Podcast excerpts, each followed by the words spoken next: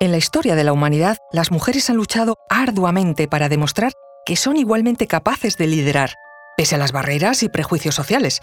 Sin embargo, esto no fue un obstáculo para un sorprendente número de reinas de la antigua civilización egipcia, que se erigieron como líderes indiscutibles y dejaron una huella imborrable en su cultura y en la historia universal. Hatshepsut, Nefertiti, Nefertari y Cleopatra fueron las cuatro faraonas del antiguo Egipto. Destacan como figuras icónicas, pioneras del liderazgo femenino en un mundo predominantemente masculino. No te pierdas el estreno de Tesoros Perdidos de Egipto, Cuatro Reinas, el 5 de agosto a las 16 horas y el especial Antiguas Civilizaciones, los sábados y domingos en el canal de Nat Geo.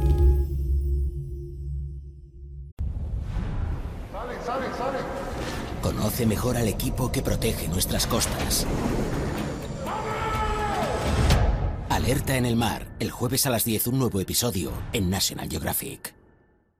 Soy Luis Quevedo, divulgador científico. Y yo soy María José Rubio, historiadora y escritora.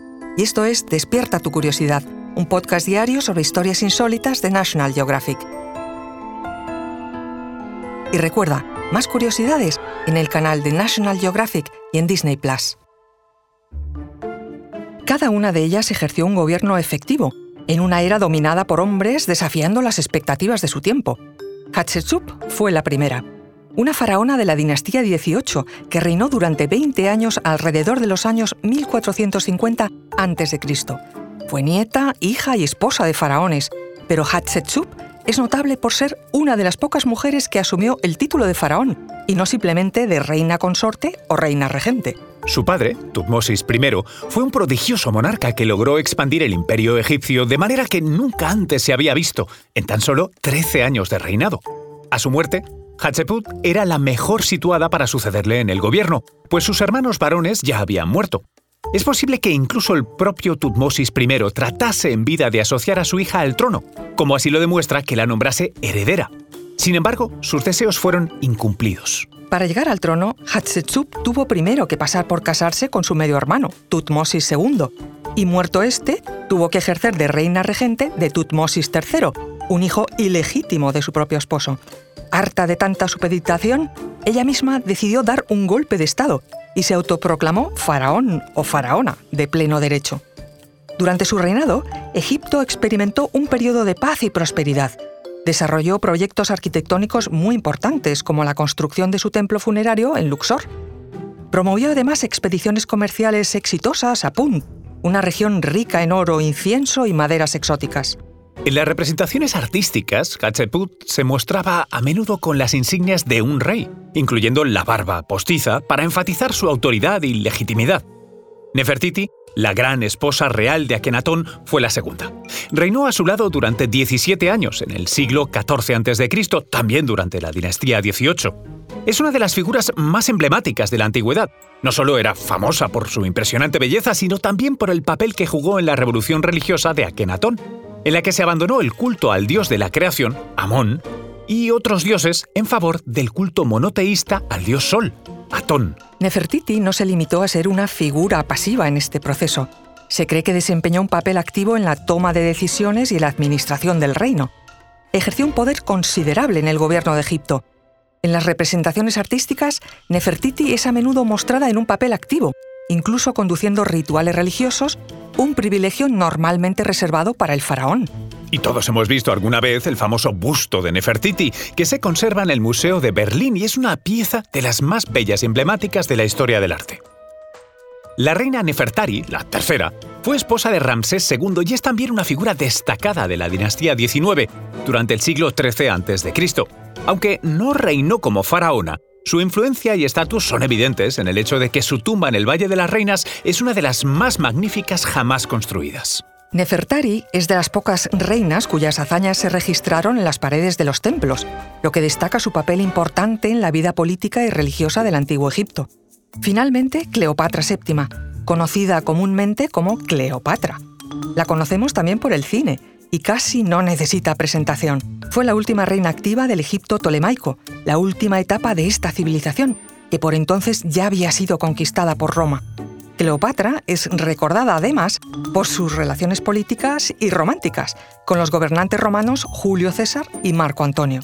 Cleopatra era hija del faraón Ptolomeo XII y asumió el trono a los 18 años junto con su hermano menor Ptolomeo XIII, al que estaba casada según la costumbre real. Sin embargo, los desacuerdos y las luchas por el poder marcaron su temprano reinado. Ocurrió justo cuando Egipto se convirtió en el centro de la lucha entre dos cónsules romanos, Pompeyo y Julio César. Y la historia es así. Pompeyo buscó refugio en Egipto, pero fue traicionado y muerto por el faraón Ptolomeo XIII, el hermano de Cleopatra. Y esta, en cambio, se alió con César, que llegó a Egipto persiguiendo a su enemigo Pompeyo y era el claro vencedor de la guerra civil romana. Según las narraciones, Cleopatra se hizo presentar a César envuelta en una alfombra roja, desde luego una entrada dramática que la colocó en su camino hacia el poder. Su alianza con César se selló tanto políticamente como románticamente. Marchó con él a Roma y tuvieron un hijo común, Cesarión. Cuando César fue asesinado en el 44 a.C., Cleopatra volvió a Egipto con Cesarión. Pronto, sin embargo, formó otra alianza política y romántica, esta vez con Marco Antonio, otro cónsul romano, y otro romance tempestuoso y trágico. Marco Antonio, atraído por Cleopatra y buscando el apoyo financiero de Egipto para su lucha por el poder en Roma, se mudó a Egipto en el 37 a.C., se unió a la faraona y con ella tuvo tres hijos. La relación de Marco Antonio con Cleopatra provocó la ira de Roma, porque el cónsul fue considerado un traidor que se había dejado llevar por los lujos de Egipto. El enfrentamiento culminó en la famosa batalla de Actium, en el año 31 a.C., donde las fuerzas de Octavio, el futuro emperador Augusto, derrotaron a las de Marco Antonio y Cleopatra. La derrota fue el trágico fin político y personal de ambos.